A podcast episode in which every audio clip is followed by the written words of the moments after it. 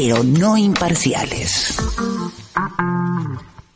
Panorama de la mañana. 750. Derecho a la información.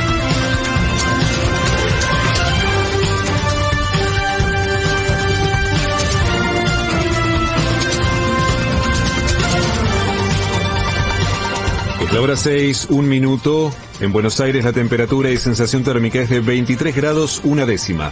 El cielo está cubierto y con lluvias. Humedad 75%. En 10 municipios de la zona norte y oeste del Gran Buenos Aires, 20 personas murieron por consumir cocaína mezclada con veneno para ratas y otras 74 continúan hospitalizadas. El gobierno de la provincia conformó un comité de crisis y ordenó al Ministerio de Salud que despliegue una red de coordinación para atender la emergencia.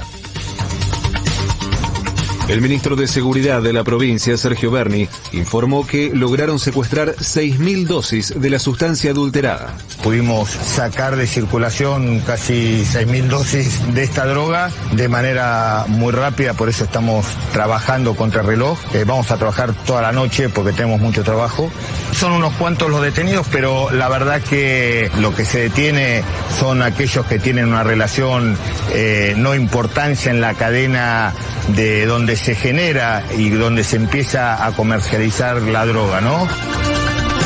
El funcionario además recomendó a toda persona que haya comprado cocaína en las últimas 24 horas que la deseche.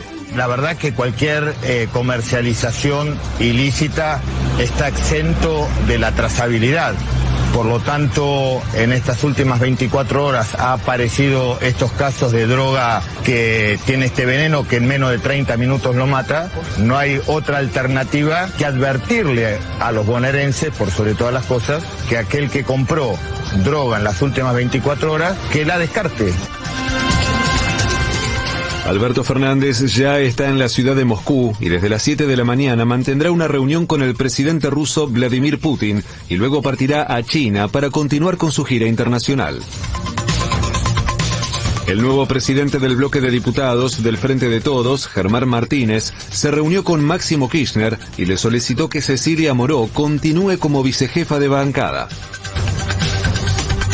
La ANMAT aprobó la comercialización de la vacuna Sputnik V producida en el país, por lo que ya no se importará más desde Rusia.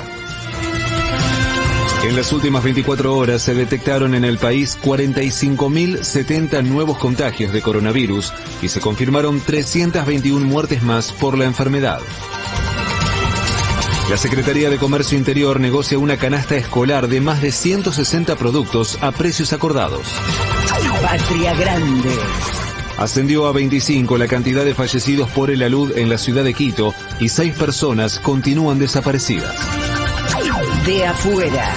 En medio de la tensión por la frontera de Ucrania, Estados Unidos anunció que enviará 3.000 soldados a Rumania, Polonia y Alemania. Pelota.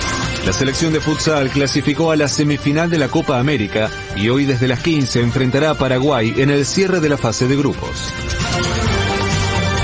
Se esperan chaparrones por la mañana y cielo mayormente nublado por el resto de la jornada con una máxima de 29 grados. En este momento en la ciudad de Buenos Aires la temperatura y sensación térmica es de 23 grados una décima.